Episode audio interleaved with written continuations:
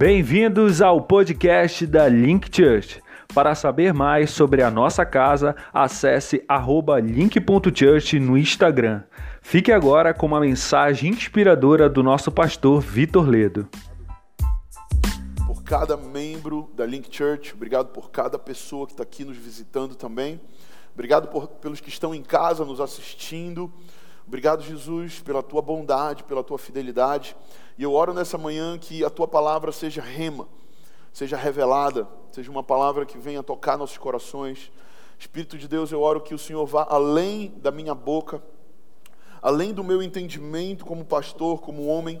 Eu oro que o teu Espírito Santo traga revelação, transformação interior, mudança de mente, transformação de mentalidade. Eu oro em nome de Jesus, fala conosco nessa manhã. Diga amém. Diga assim, Senhor Jesus, eu abro meu coração para receber a tua palavra e eu renuncio agora toda a voz da minha alma e do diabo, em nome de Jesus. Amém. Queridos, essa manhã eu levantei, fui tomar meu banho, preparar o meu café da manhã, que geralmente domingo eu preparo o café meu, da Maíra, enquanto ela arruma os meninos para sair para a igreja, a gente deixa eles na minha sogra e vem para cá. E quando eu botei essa roupa, o Noah me olhou assim, falou: Papai, você está tão fofinho. Eu olhei para ele, o que você quer dizer com isso? Não, brincadeira. Não falei nada. Eu falei: É, filho, obrigado. Obrigado está afirmando o papai, né? Ele falou, papai, eu quero uma camisa dessa também. Acho que ele não tem nenhuma camisa rosa, né, amor? Falei, tá bom, vamos comprar uma camisa dessa para você. É muito, é muito gostoso, cara. É muito bacana a gente ver que quando nós somos os pais que mais influenciam a vida dos nossos filhos, né? Porque nem sempre é assim. Nem toda casa o pai é o que mais influencia a vida dos seus filhos, né? E eu acho que um dos principais chamados de Deus para a nossa vida é essa.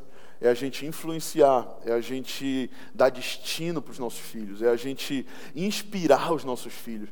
Cara, ele veio o carro inteiro e falou: Papai, você está tão bonito. Papai. Aí ele foi, quis ir para a casa da, da, da, minha sogra, ele pegou um tênis marrom também, para estar tá parecido com o meu. E a Maíra, meu filho, não precisa botar tênis, amarrar cadastro agora, dá trabalho. Não, não, mamãe, eu quero igual meu pai. eu fiquei todo, né, todo inchado né, todo empolgado, porque o meu filho quer estar parecido comigo. Né? Isso me mostra uma coisa, que eu estou pelo menos num caminho bom, né? que eu estou no caminho certo. Pior é se o menino não quisesse parecer comigo. Né? E ele já está com cinco anos, ele está começando já a discernir as coisas, começando já a raciocinar né, de uma forma diferente. E isso é muito legal. Hoje eu queria falar sobre intimidade intencional com vocês. Diga comigo, intimidade intencional. Eu estava meditando sobre isso nos últimos dias e a gente só consegue ser íntimo se a gente for intencional. Não existe intimidade por acaso. Diga comigo, não existe intimidade por acaso. Você não se torna íntimo de uma pessoa porque simplesmente se tornou, aconteceu. Não. Geralmente nós nos tornamos íntimos de alguém porque nós procuramos aquela pessoa. Porque nós temos interesse no que aquela pessoa fala, diz, pelo que ela é. E nós investimos geralmente tempo, nós investimos geralmente esforço, nós investimos muitas vezes dinheiro, sim ou não, né, para pagar um café, pagar um almoço, né, convida, por exemplo, a minha irmã está se mudando, a Verena, e ela está almoçando lá em casa, é, é, todo, todos os dias quase eles estão almoçando lá em casa, ou pelo menos três vezes na semana eles almoçam lá em casa. Né? E é um investimento, porque a Verena está grávida, a bichinha come, está comendo pra caramba, o meu cunhado Lucas, meu amigo, é um saco furado. E eu não estou falando para eles, vocês estão assistindo, para eles não irem. Por favor, continuem indo. É um investimento meu na vida de vocês, no nosso relacionamento. Quem está entendendo? Então, é, é, é importante a gente entender que a intimidade, ela precisa ser intencional. Ela precisa ser uma escolha de vida. Intimidade é algo que é simples, mas ao mesmo tempo é algo difícil de se viver. É difícil porque não é para todos. Diga comigo, intimidade é para poucos. Lembram que algumas semanas eu falei sobre a multidão, os seguidores ocasionais e os discípulos? o nível de intimidade, que é o nível dos discípulos, não era para todos, não era para a multidão, era para os discípulos. A cultura pop de hoje, a cultura Instagram, é, Snapchat, é, a cultura agora TikTok, né, que é o, o grande, está estourando agora, né, essa cultura Insta, Instagram, vamos portuguesar mesmo o negócio, Instagram, é, é, TikTok e tal, é uma cultura o quê? 15 segundos, 30 segundos para gerar fama. Sim ou não? E, cara, se você olha o TikTok, você vai ver pessoas fazendo absurdos. Só porque o algoritmo, é assim? É logaritmo? Algoritmo. Alga, toda vez eu me esqueço. O algoritmo, algoritmo né, do TikTok, ele é um algoritmo que potencializa quanto mais as pessoas ficam assistindo aquele negócio e quanto mais elas curtem ou compartilham.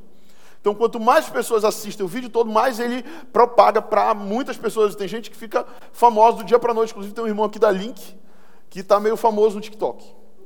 Lançou um vídeo, viralizou, ele tem 3 milhões de visualizações num vídeo. Que tipo, é um vídeo simples, mas viralizou. Né? E muitas pessoas têm valorizado a imagem, têm valorizado é, o que é mostrado para os outros, valorizado o que é visto. Né? Porém, a intimidade ela fala de algo que ninguém vê. A intimidade ela fala de algo que não está à mostra. A intimidade fala de algo que só você e aquela outra pessoa conseguem compreender o que está acontecendo ali. Porque é algo que é só seu. A intimidade ela é algo que precisa ser investida. Investida no secreto. Investida num lugar onde muitas vezes as outras pessoas não vão ver. E muitas vezes essa cultura popular que eu estou falando para vocês, ela vai medir o nosso sucesso pelo que nós mostramos. Ela vai medir o nosso sucesso pela quantidade de seguidores, de curtidas, né? Mas a verdade é que nós não somos aquilo que os outros curtem. Nós não somos aquilo que os outros visualizam. Nós somos de fato aquilo que está dentro de nós. E ninguém pode ver o que está dentro de nós. Graças a Deus. Né? Sim ou não? Graças a Deus. Porque imagina se todo mundo olhasse para você e visse tudo que você pensa. Rapaz, ia ser complicado. Já está complicado a internet porque as pessoas postam tudo que elas pensam sem pensar nas consequências que elas estão colocando. E por isso que está, meu irmão, a, a, a internet está se tornando um campo de guerra. É ou não é? A internet está se tornando um, uma, um, um, lugar de aquelas minas, né? Onde você pode pisar a qualquer momento pode explodir. E eu me lembro quando eu me converti a Cristo, há uns 10 anos atrás, mais ou menos, ou mais, eu dizia para a Verena, e a gente, a gente dormia na mesma cama na nossa infância e adolescência. Primeiro porque a Verena ela via muitos espíritos à noite. Então ela tinha um medo enorme de dormir sozinha. Então ela cresceu pedindo para eu dormir com ela. Só que eu fiz intercâmbio um ano na minha vida. Com meus 15 anos eu fui morar nos Estados Unidos, passei um ano lá. E nesse um ano, cara, ela teve que dormir sozinha, mas aí ela ia já com 11 anos, 12, grande, para a cama dos meus pais toda noite com medo. Mas eu lembro que quando a gente dormia junto, eu falava para ela assim, Verena, cara, eu não consigo pôr em palavras tudo aquilo que Deus está transformando dentro de mim. Eu não consigo pôr em palavras tudo aqui, toda a minha forma de pensar que está sendo mudada por uma obra do Espírito Santo. A verdadeira transformação de Deus, ela é uma transformação interior. Diga comigo, a transformação de Deus, ela é uma transformação, primeiramente, interior. Não queira mostrar algo antes de acontecer algo dentro. Não queira viver algo exterior antes de você viver algo interior. Quem está entendendo o que eu estou falando?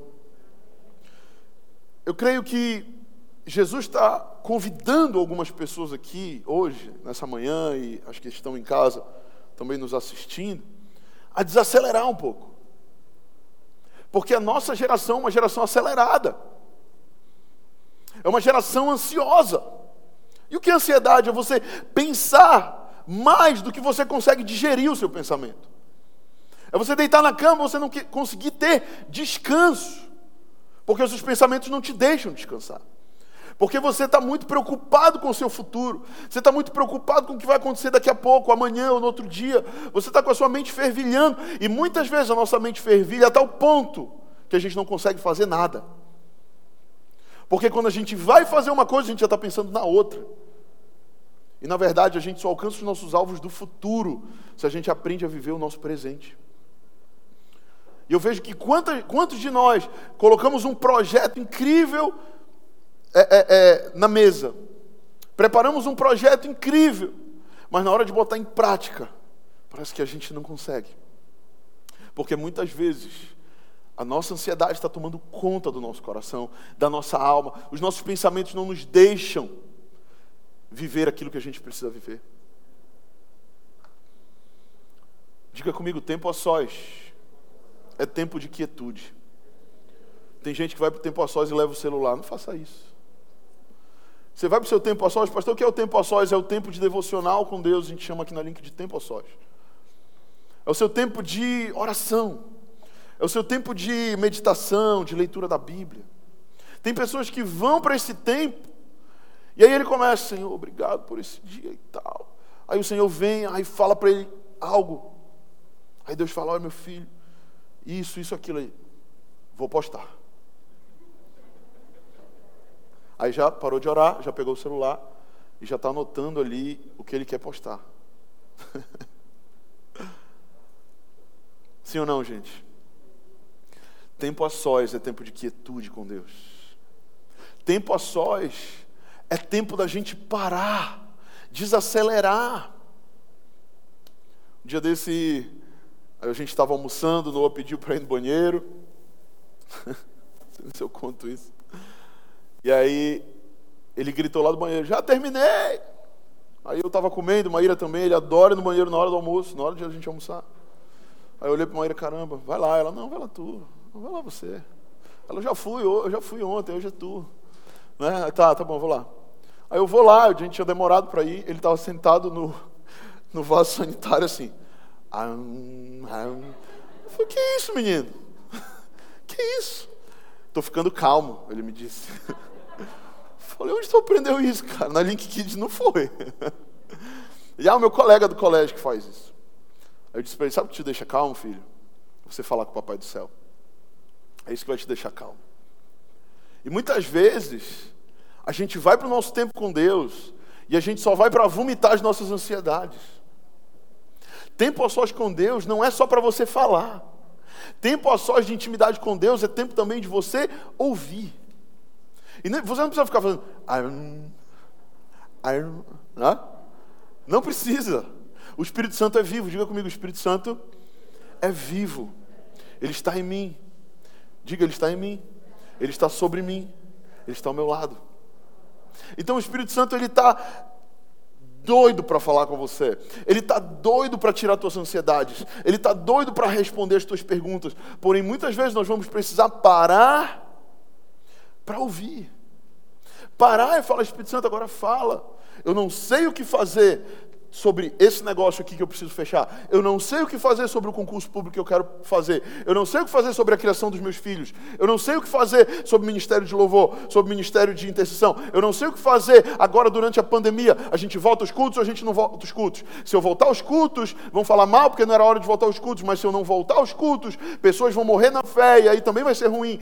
E agora, Senhor, o que, eu faço? Tem momentos na nossa vida que só o Espírito Santo vai ter a resposta que você precisa que você vai falar com o seu discipulador, ele vai te falar: olha, você está numa encruzilhada. Você vai falar com o seu pai espiritual, ele vai te falar: você está numa encruzilhada. Você vai falar com, sua, com seus pais naturais, eles vão te falar: eu não sei te dizer. E muitas vezes a única pessoa que você vai poder ouvir é o Espírito Santo. E ele é sempre a melhor pessoa para ouvir. Muitos não têm intimidade com Deus, né? mas tem um tempo, muitas vezes, de pedir para Ele. E eu não sou contra pedir, porque a própria Bíblia diz: pedir e dar-se-vos-á. Presta atenção aqui para mim. Olha para mim. A Bíblia diz: pedir e dar-se-vos-á, bater e a porta lhe será aberta. Então, pedir faz parte. Né? Pedir é bom, só pede quem é filho. Porém, muitas vezes nós pedimos E muitas vezes nós só pedimos porque nós estamos ansiosos. E nós queremos estar tá lá jogando os nossos pedidos para Deus o tempo todo. Quem está entendendo? E eu sinto dizer isso para você hoje. Deus tem uma nova história para muitos que estão aqui. Uma história de intimidade com Ele. Eu amo participar dos cultos. Eu senti muito as faltas dos cultos presenciais. Quantos sentiram falta que estão aqui? Né? Talvez os irmãos que estão em casa estão sentindo falta do culto presencial. O culto online é legal, a gente acompanha, a gente está junto, mas o presencial, há a reunião da igreja, há a reunião do corpo de Cristo. Então é muito importante a reunião presencial. Né? E muitas vezes nós valorizamos também somente a reunião presencial, somente os cultos, somente é, as reuniões de link. E eu creio que Deus ele quer nos levar a um nível de maturidade, onde nós não somente aprendemos a andar de mãos dadas com o nosso coach, com o nosso líder, com o pastor, mas que nós aprendemos também a andar de mãos dadas com Deus. É bom você é, é, andar com pessoas, é importante você ter um líder, você ter um discipulador, isso é maravilhoso. Porém, existem momentos que você vai precisar segurar na mão do Espírito Santo e só Ele vai conseguir te guiar. E nós precisamos aprender a andar em equilíbrio sobre isso. Eu vejo algumas igrejas que são só focadas no discipulado e tornam uma dependência emocional entre líderes e pessoas.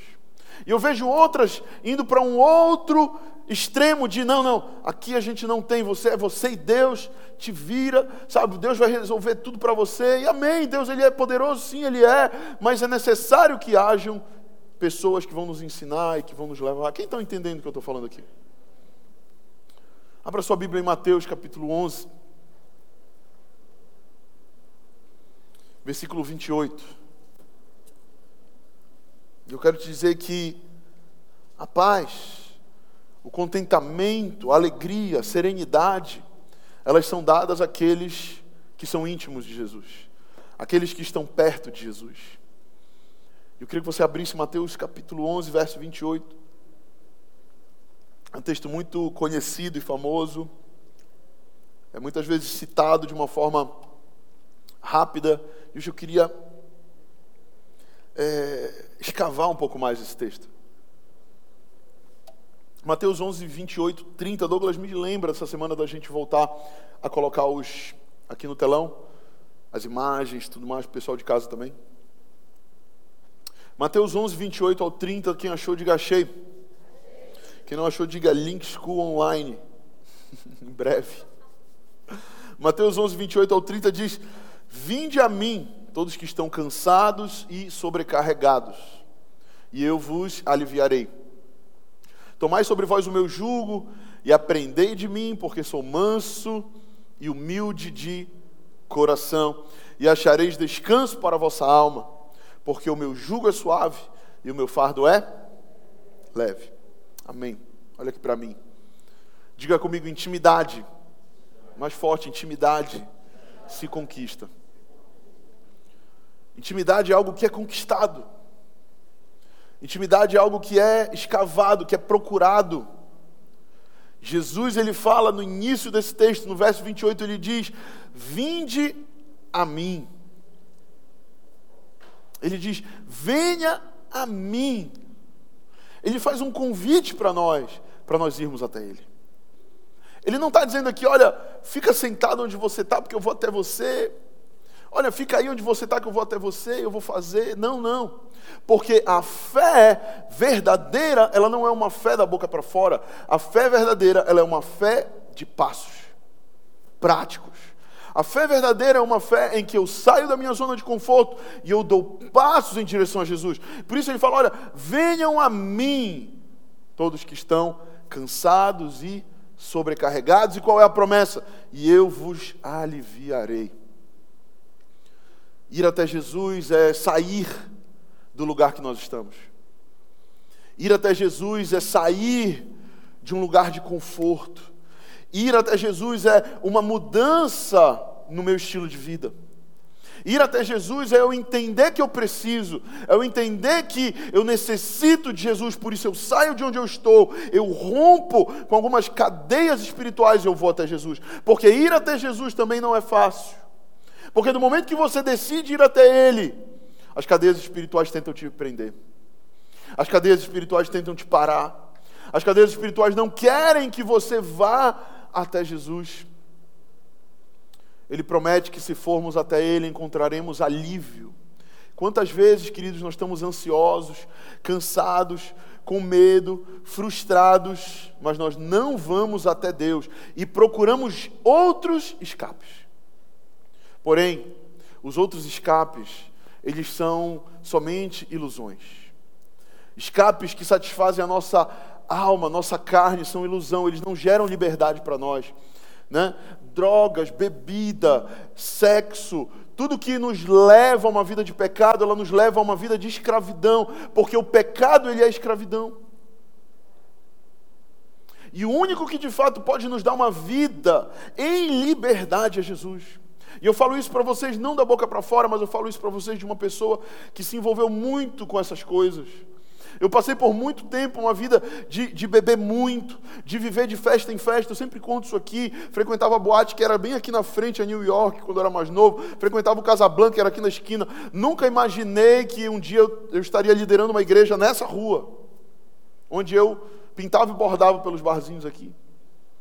Então, essa transformação de vida só pode ser através de Cristo. Porém, só pode receber esse alívio, essa liberdade, essa libertação, quem vai até Ele. Então eu queria que você dissesse com muito amor e carinho a pessoa que está aí perto de você: vá até Ele. Diga, vá até Jesus. Procure Jesus. Né? Sabe, como alguém que perdeu algo de valor. Quando você perde algo de valor, você procura, você não simplesmente deixa rolar. Quem é que já perdeu uma nota de 100 reais? Alguém? Alguém já perdeu uma nota de 20, uma nota de 10? Mano, se perdeu uma nota de 2 reais, tu vai atrás. Né? Tu tá passando na rua lá numa boa, aí vê uma moeda de 50 centavos. Tu não. Ah, tu pega. Um centavo, 10 centavos, tu pega. Sim ou não? Às vezes uns não vão pegar, mas a maioria pega. Interal do ônibus, interal do Uber. Né? Já toma um chopp. um chopp de fruta. que fique claro que eu estou falando aqui. Quando estarem lançando na internet. Pastor convidando os irmãos para tomar chopp.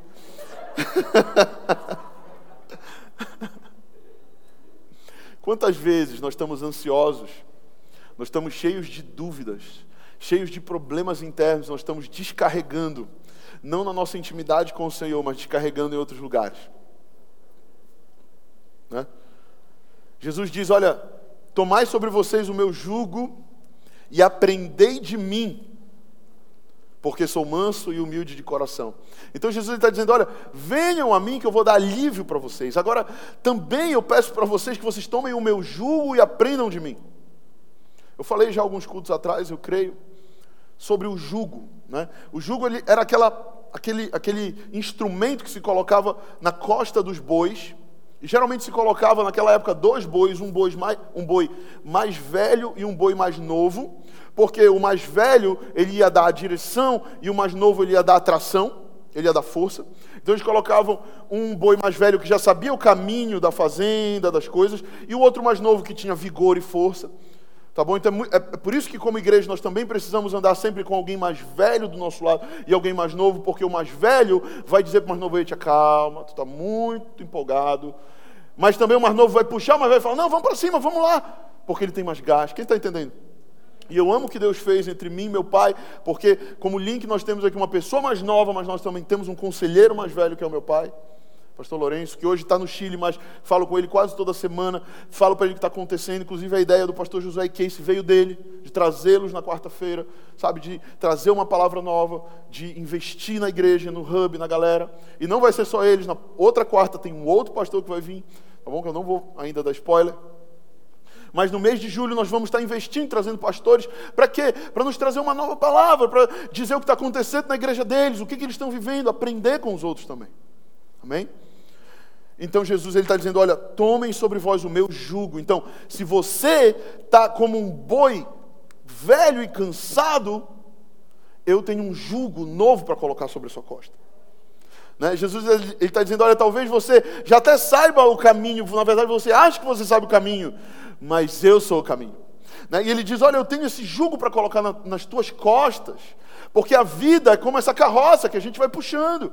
E muitas vezes a gente vai acumulando ali né, é, pedras, a gente vai acumulando ali coisas na nossa costa. E talvez você está aqui hoje cheio, cansado. A sua costa você está puxando, sabe, um caminhão, não é uma carroça. Sabe aquele Tough Man Contest que os caras botam ali aquela, aquela corda, eles puxam trator, caminhão, ônibus, quem já viu isso? Acho que só eu. Então, talvez você está assim hoje carregando um caminhão na costa. Jesus está falando: olha, venha a mim, sabe, e aprenda de mim, porque o meu jugo, ele é suave, sabe, e o meu fardo, ele é leve. E o fardo, ele fala do, daquele fardo, né? Cheio de arroz, cheio de, de, de, de comida, né? Agora nós distribuímos mais de 5 toneladas de alimento para pessoas carentes. Nós conseguimos arrecadar aqui com a bondade, com a, com a, com a generosidade dos irmãos. Juntamos mais de 5 toneladas de fardos de comida. Tem gente carregando fardos pesados. E Jesus está dizendo nessa manhã para você: Olha, o meu jugo é suave e o meu fardo é leve né? e você vai encontrar descanso para a sua alma. Mas eu só encontro descanso para a minha alma. Eu só consigo lançar as minhas ansiedades sobre Jesus se primeiro eu for até Ele e depois se eu aprender dele. Muita gente é muito boa em ir até Ele, presta atenção para mim. Muita gente vai bem na primeira etapa de ir até Jesus. Eu entrego minha vida, Senhor, a Ti, mas eu não quero aprender de Ti. Eu quero ter o que tu tens para me dar, mas eu não quero pagar o preço para andar contigo. Quem está entendendo o que eu estou falando?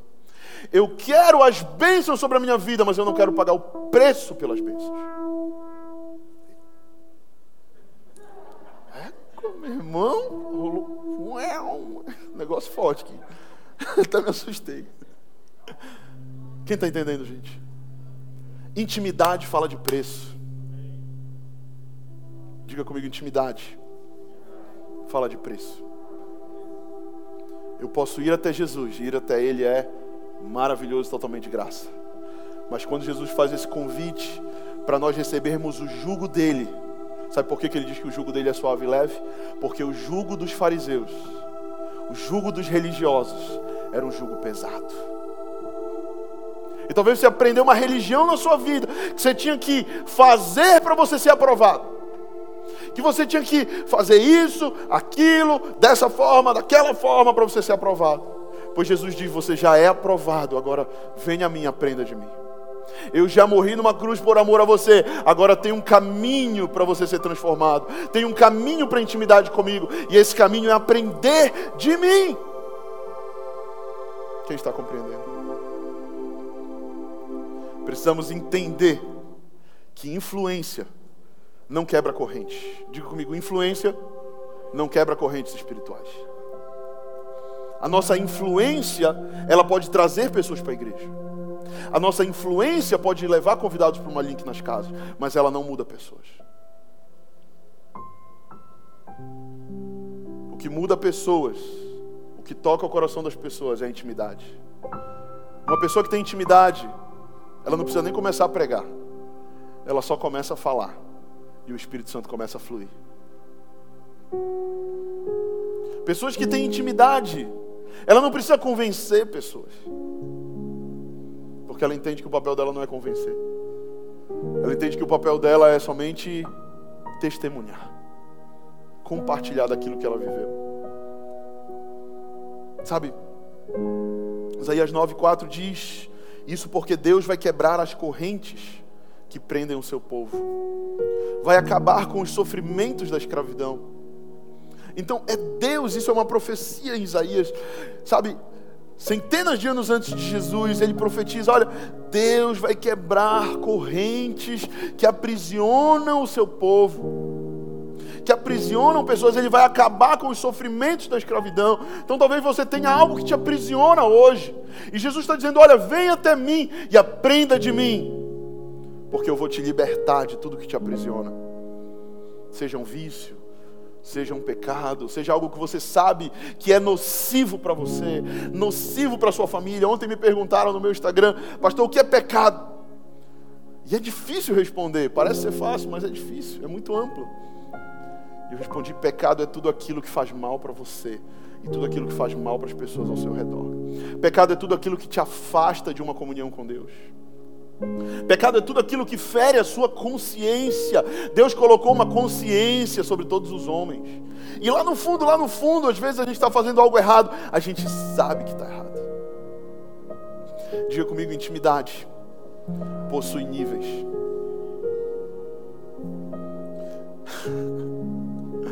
Sabe, a gente não tem intimidade com todo mundo. O nível de intimidade que eu tenho com a maioria das pessoas é um nível, sim ou não? O nível que eu tenho de intimidade com os meus amigos é um nível um pouco maior, sim ou não? O nível de intimidade que eu tenho com os meus familiares, com meus primos, né, com os meus irmãos, com as minhas irmãs, com os meus pais, é um outro nível. O nível de intimidade que eu tenho com os meus filhos é um outro nível, mas existe um nível de intimidade, que é o nível de intimidade que eu tenho com a minha esposa, que eu não tenho com mais ninguém. É só com ela. Amém. Glória a Deus. Quem está entendendo? Eu, acho, eu não sei se vocês estão entendendo, eu não estou querendo falar aqui de esposa, de marido. Eu acho que vocês estão entendendo isso. Sabe, o nível de intimidade. Quem é que mora em prédio? Levanta a mão. Você mora em prédio ou em condomínio, que tem um porteiro lá. Levanta a mão para ver. Tem, acho que bastante gente. Eu moro num prédio. E eu não sei por que cargas d'água veio esse, esse paralelo aqui, mas o Espírito Santo me deu muito claramente esse paralelo. E o nível de intimidade que eu tenho com o porteiro do meu prédio, ele jamais será o nível de intimidade que eu tenho com a minha esposa. Jamais. Né? E olha que o porteiro do nosso prédio, ele sabe muito mais da nossa vida do que a gente imagina porteiro do nosso prédio, meu irmão, ele sabe de coisas que eu acho que nem eu sei. Né? E, e, e quantos cristãos hoje estão vivendo como porteiro do prédio? Ele está lá no prédio todos os dias. Né? Todo dia ele está lá. Ele ouve falar daquilo que o patrão tem. Ele sabe aquilo que o patrão faz. Ele sabe quando o patrão viaja, quando ele volta. Ele sabe até quanto ele paga de energia. Porque negócio lá da. da não é mais Selpa, da Equatorial, agora ele vem só um adesivinho, então dá para tu dar uma xeretada. Então eu tenho certeza que o meu porteiro sabe quanto eu pago de energia. Porque ele deve dar uma olhada. o meu porteiro, o porteiro do meu prédio, ele até fala com o patrão todo dia: bom dia, boa tarde, boa noite. Olha, chegou uma encomenda mas é algo totalmente superficial. O porteiro do meu prédio, ele jamais vai ter acesso ao meu quarto. Jamais. Por quê? Porque só possui acesso ao quarto quem tem intimidade. E quarto fala de um lugar de descanso. Eu queria te perguntar: qual é o nível de intimidade que você quer ter com Deus? Será que é o nível de intimidade de estar como um porteiro? Né? Tá lá todo dia, tá lá religiosamente no prédio, tá lá todo dia. Bom dia, boa tarde, olha, uma encomenda. Olha, tá pagando caro de energia, hein?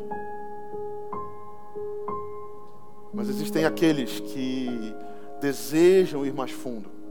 Existem aqueles que não somente querem ser como porteiros, mas querem ter um romance querem ter um relacionamento. E preste atenção para mim: ninguém começa um relacionamento chegando assim com a garota. Bora dormir junto? Só um louco faz isso. Tem uns loucos que eu acho que faz. Mas o que, que ele leva? Um bolo logo de primeira. Por quê? Para ter intimidade, eu preciso ter preço. Infelizmente, hoje, muitos têm barateado a sua intimidade. Infelizmente, muitos hoje têm achado que a sua intimidade é barata. Mas para Deus não é. Ter acesso ao quarto é preciso ter relacionamento. Quanto mais relacionamento com Deus você tem, mais você tem acesso ao quarto. E quanto mais acesso ao quarto você tem, mais você tem descanso e prazer. Porque o quarto ele fala de descanso, mas ele também fala de prazer. Oh Deus, mais, mais, mais, mais.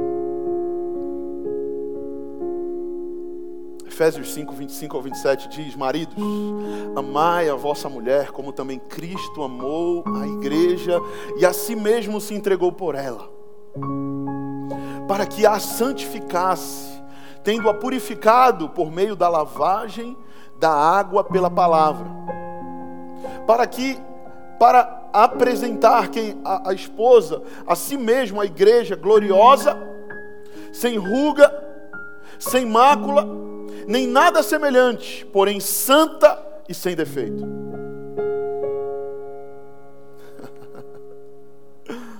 Versículo 32 diz: Grande é este mistério, mas eu me refiro a Cristo e à igreja.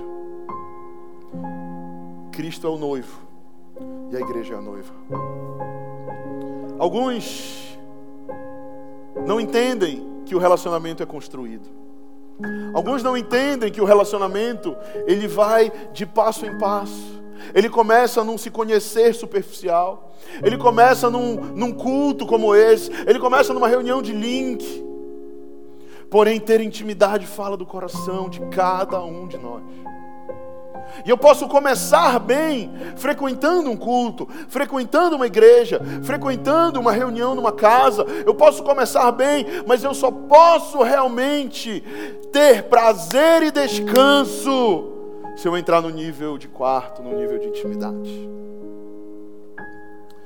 Jesus quer ter intimidade conosco como uma noiva. A intimidade no casamento é a maior intimidade que uma pessoa pode ter. Às vezes eu olho para Maíra, ela já sabe o que eu quero dizer, e vice-versa. Eu sei o que ela gosta. A gente nunca participou daqueles. É, é, aquelas brincadeiras de casal onde um tem que adivinhar o outro. Queria participar contigo para a gente ver se a gente se conhece mesmo. Mas. mas eu sei as coisas que ela gosta. Eu, ontem a gente estava com um casal lá em casa, muito amado, um casal de primos meus né, lanchando de tarde, eles têm um filho da idade do Noah, conversando e, e, e, se divertindo e tendo um tempo ali. E, eu vi assim, eu e a Maíra, sabe, a Maíra falava uma coisa, às vezes eu já sabia o que ela ia falar, né, ela já sabia a história que ela ia contar, eu já sabia é, é, aonde ela queria chegar com aquela história. Por quê? Porque a gente está tão ligado um ao outro. Que eu sei o que ela ama, eu sei o que ela odeia, eu sei, é, sabe, eu sei que se ela me liga, ela gosta que eu atenda, ela sabe também a mesma coisa. Sabe, a gente tem ali pactos de relacionamento, alianças de relacionamento.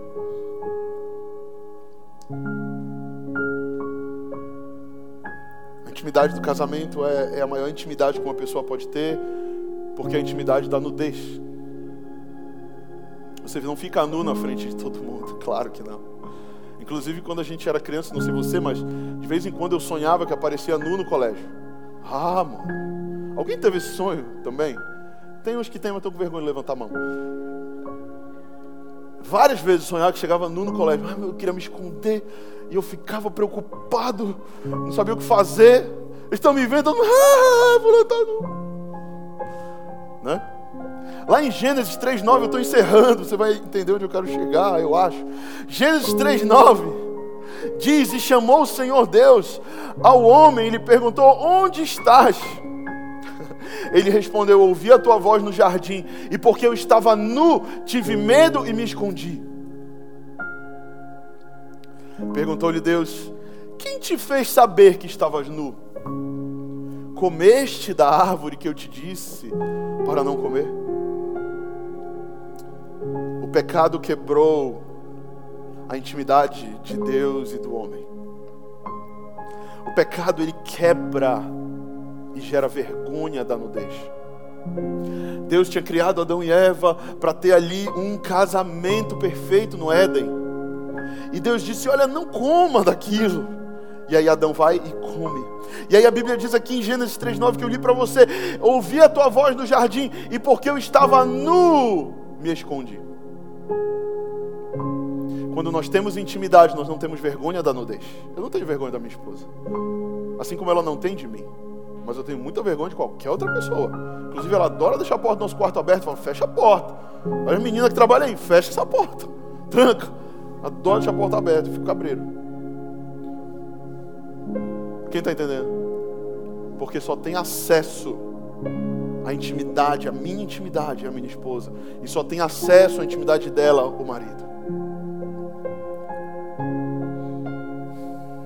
Antes, Adão e Eva não sentiam vergonha. Mas quando pecam, passam a ter vergonha. E quantas vezes nós pecamos, caímos, vacilamos e a gente está com vergonha de encontrar com Deus? E a gente está com vergonha de orar. E a gente está com vergonha de, sabe, ter um relacionamento de novo, de resgatar o relacionamento. A gente se sente sujo. A gente se sente pecador, errado. Sabe, e logo depois a gente vê que Adão e Eva, eles cortam folhas de bananeira para se cobrir. Mas as folhas de bananeira não são suficientes. E então, a Bíblia diz que Deus mata um animal e faz pele, e faz roupas de pele para eles. E ali começa o primeiro sistema sacrificial da Bíblia, lá no Éden, em Gênesis. Onde um animal precisa morrer para cobrir o pecado do homem. Sabe, eu encerro dizendo para você que alguém morreu para estabelecer, restabelecer a intimidade do homem com Deus. Jesus é o Cordeiro de Deus que tira o pecado do mundo. É Ele que foi imolado numa cruz e a sua pele está sobre nós nos cobrindo. É Ele, é o sangue dele que nos purifica, é o sangue dele que nos conecta a Deus de novo, é o sangue dele que nos une, que nos leva ao quarto de novo. É esse sangue, é esse Jesus. Lá em Cantares a gente vê, sabe, escrito: o, o, meu amado é meu, e eu sou do meu amado, e o meu amado é meu, em Cantares capítulo 6. Eu sou do meu amado, depois leia Cantares todo. Cantares é um livro de Salomão, mas leia entendendo que você, a mulher é a igreja e o homem é Deus e o homem é Jesus. Leia com essa ótica, porque é isso que o livro quer dizer. Ele conta o romance da igreja com Jesus, da noiva com o noivo. Sabe, eu encerro essa palavra hoje te fazendo um convite. Pode subir. Te fazendo um convite à intimidade com Jesus te fazendo um convite a não ter vergonha, te fazer um convite entendendo que você não tem força em si mesmo para vencer o pecado, mas Jesus pode libertar você do seu pecado. Se você for de fato, se dizer isso, se você for de fato verdadeiro, vulnerável e dizer: Jesus, eu tenho algo que eu não consigo vencer. Eu tenho um problema com masturbação, eu tenho um problema de pornografia, eu tenho um problema com álcool, eu tenho um problema com cigarro, com maconha, com droga, não sei. Eu tenho um problema sexual, eu tenho um problema, mas eu estou aqui hoje para ser vulnerável contigo. Eu preciso ser liberto. Eu preciso ser liberto, eu quero ter intimidade. Jesus faz esse convite para você nessa manhã você fazer essa oração, mas não achar também que é uma mágica, é um passo de mágica. Você precisa aprender de mim, que sou manso e humilde de coração. Aprenda dele. Bote o jugo dele sobre a sua costa, porque o jugo dele é suave e é leve, mas o jugo fala de ter um Senhor que está direcionando ali os bois. Fala de ter um líder que está ali. A câmera me acompanha? Fala de ter um, um líder que está ali direcionando com a rédea. Fala, oh, oh, oh, tá muito para a direita, volta, volta, volta. Não dá para ir assim. Você precisa andar. O jugo fui eu que coloquei, o caminho sou eu. Ele é apertado. Eu sei que ele é difícil, mas ele conduz para a vida. O largo conduz para a perdição. Você escolheu botar o jugo na sua costa, agora eu vou dar direção para a sua vida. O ano de 2020 é um ano de maturidade para nós como igreja de maturidade para nós, um ano de expansão também. Nós começamos um ano reunindo 300 pessoas aqui na igreja. Hoje, aproximadamente 500 pessoas estão assistindo nossos cultos. Pessoas, eu estou contando as visualizações no YouTube individuais, fora as famílias que estão assistindo. É expansão ou não é? São mais pessoas sendo alcançadas. É a palavra expandindo. Mas também Deus disse que esse ano seria um ano de maturidade. E Deus quer te levar a essa maturidade. Eu queria que você ficasse de pé. E eu queria que você botasse a mão no seu coração. Eu gostaria de orar com você.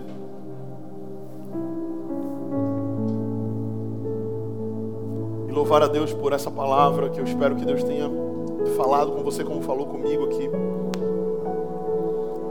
Feche seus olhos e comece a orar e a falar com o Senhor. Peça mais intimidade. Diga, Senhor, diga assim comigo: Senhor, mais forte, Senhor, eu quero ter mais intimidade.